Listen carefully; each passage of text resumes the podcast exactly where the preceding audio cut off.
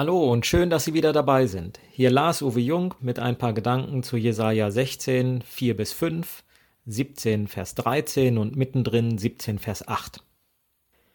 Jesaja muss auf Gottes Geheiß ganze elf Kapitel seines Prophetenbuches Gerichtsworten widmen, die gegen die Israel umgebenden Völker gerichtet sind. Man liest von viel Not und Zerstörung, von gebrochenem Stolz und Verzweiflung. Man liest aber auch immer wieder Aussagen, die Heilung und Hoffnung verheißen. In Jesaja 15 bis 17 finden wir zwei solcher Zusagen der Hoffnung und des Heils mitten in den Sprüchen gegen Moab, Damaskus und Samarien. Was mir auffällt ist, dass Gott, der durch Jesaja ankündigt, was später an Schlimmen passieren wird, keine Freude daran hat, Menschen leiden zu sehen. Man merkt, dass Gott keine Genugtuung verspürt, wenn er schon im Voraus das Leid der Feinde und Erdrücker seines Volkes sieht. Sein Herz schreit, lesen wir. Jesaja muss das Schreien des Herzens Gottes anhören und weitergeben. Es ist der Schrei über das Unrecht, ja.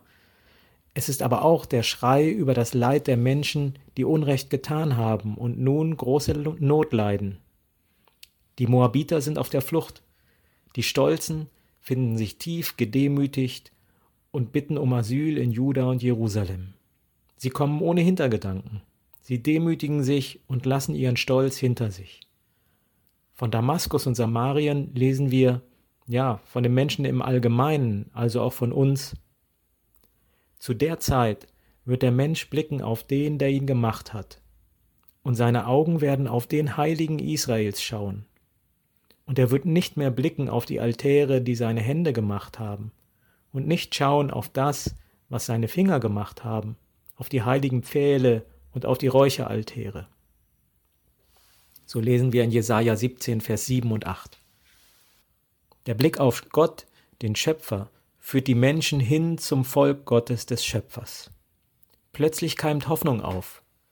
Noch ist es jedoch nicht so weit. Noch hofft man auf seine eigene Kraft, nährt seinen Stolz auf das, was man selbst geschaffen und erarbeitet hat. Noch merkt man gar nicht, dass genau das die Quelle alles Unglücks ist. Dann lesen wir auch von dem Ort der Gnade, des Rechts und der Gerechtigkeit. Auch lesen wir von dem, der diesen Ort ausfüllt. In Jesaja 16, Vers 4 bis 5. Wenn der Bedränger ein Ende hat, der Verwüster aufhört und der Bedrücker aus dem Lande muss. Dann wird ein Thron bereitet werden aus Gnaden, dass einer in Treue darauf sitze in der Hütte Davids und richte und trachte nach Recht und fördere Gerechtigkeit. Den genauen Namen dessen, der in der Hütte Davids auf dem Thron sitzen wird, kennt Jesaja noch nicht. Nach und nach erfährt er jedoch mehr von diesem neuen Herrscher und beschreibt ihn immer weiter in seinem Buch. Was Gott den Menschen damals noch verborgen hat, dürfen wir heute nun wissen. Es ist Gottes eigener Sohn. Es ist Jesus Christus, Sohn Davids. Er hat keine Freude am Leid seiner Feinde und derer seiner Nachfolger. Er schafft Recht und ist barmherzig. Er ist treu, zuverlässig und gerecht. Auf ihn kann man hoffen, nach ihm fragen und Barmherzigkeit erleben. Er spricht die Sünder gerecht, die diesen Ort suchen, an dem es wirklich Hilfe, Heil und Heilung gibt. Er selbst ist Hilfe, Heil und Heilung. Er selbst macht diesen Ort, die Hütte Davids, erst zu dem, wozu er da ist. Ein Ort für Hilfesuchende, für Menschen, deren Leben kopfüber stand und die es nicht merkten. Doch dann kehren sie um, sie lassen sich umkehren und auf die Füße stellen dann sehen sie auch den, der alle Mächte bricht. Da sollen alle anderen toben vor Wut und strotzen in ihrer Kraft. So ruft es Jesaja 17, Vers 13 aus. Ja, wie große Wasser werden die Nationen tosen, aber er wird sie schelten. Da werden sie in die Ferne fliehen und werden gejagt wie Spreu auf den Bergen vom Winde und wie Disteln vom Ungewitter. Da sind die, deren Stolz gebrochen wurde, und die, die sich umso mehr aufblasen. Die einen fliehen zum Ort, an dem Gerechtigkeit gesprochen wird, zum Ort, wo man nicht betrogen wird, zum Herrscher, der Gerechtigkeit spricht und auf den man sich verlassen kann. Die anderen rennen gegen diesen, diesen Ort und seinen Herrscher an. Und wieder ertönt ein Schrei.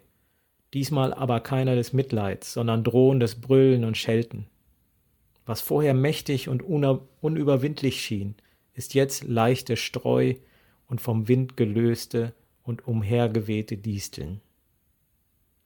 Das ist der Blick, den Gott Jesaja über sich schenkt. Barmherzig, gerecht, zuverlässig, mächtig. In Jesus wird das alles erfüllt. Er bricht die Macht des Bösen und beugt sich zu denen, die ihn suchen. Lassen wir uns von ihm immer mehr prägen. Orientieren wir uns an ihm. Lassen wir unser Herz vor Barmherzigkeit schreien.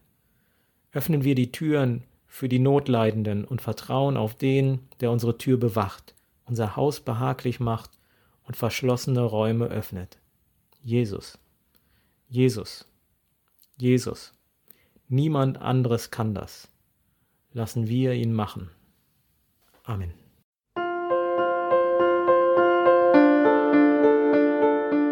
Dies war eine Folge aus unserem Podcast In einem Jahr durch die Bibel.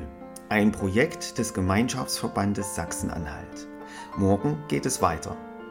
Unsere Arbeit und auch dieses Projekt lebt fast ausschließlich von Spenden.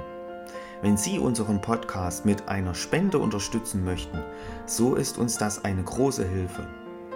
Dies geht per Überweisung an Empfänger LKG Nordhausen. Die IBAN-Nummer lautet DE 68 820 540 520 038 009 647. Wenn Sie eine Spendenbescheinigung benötigen, dann geben Sie bitte Ihren Namen und Ihre Anschrift mit an. Ganz herzlichen Dank.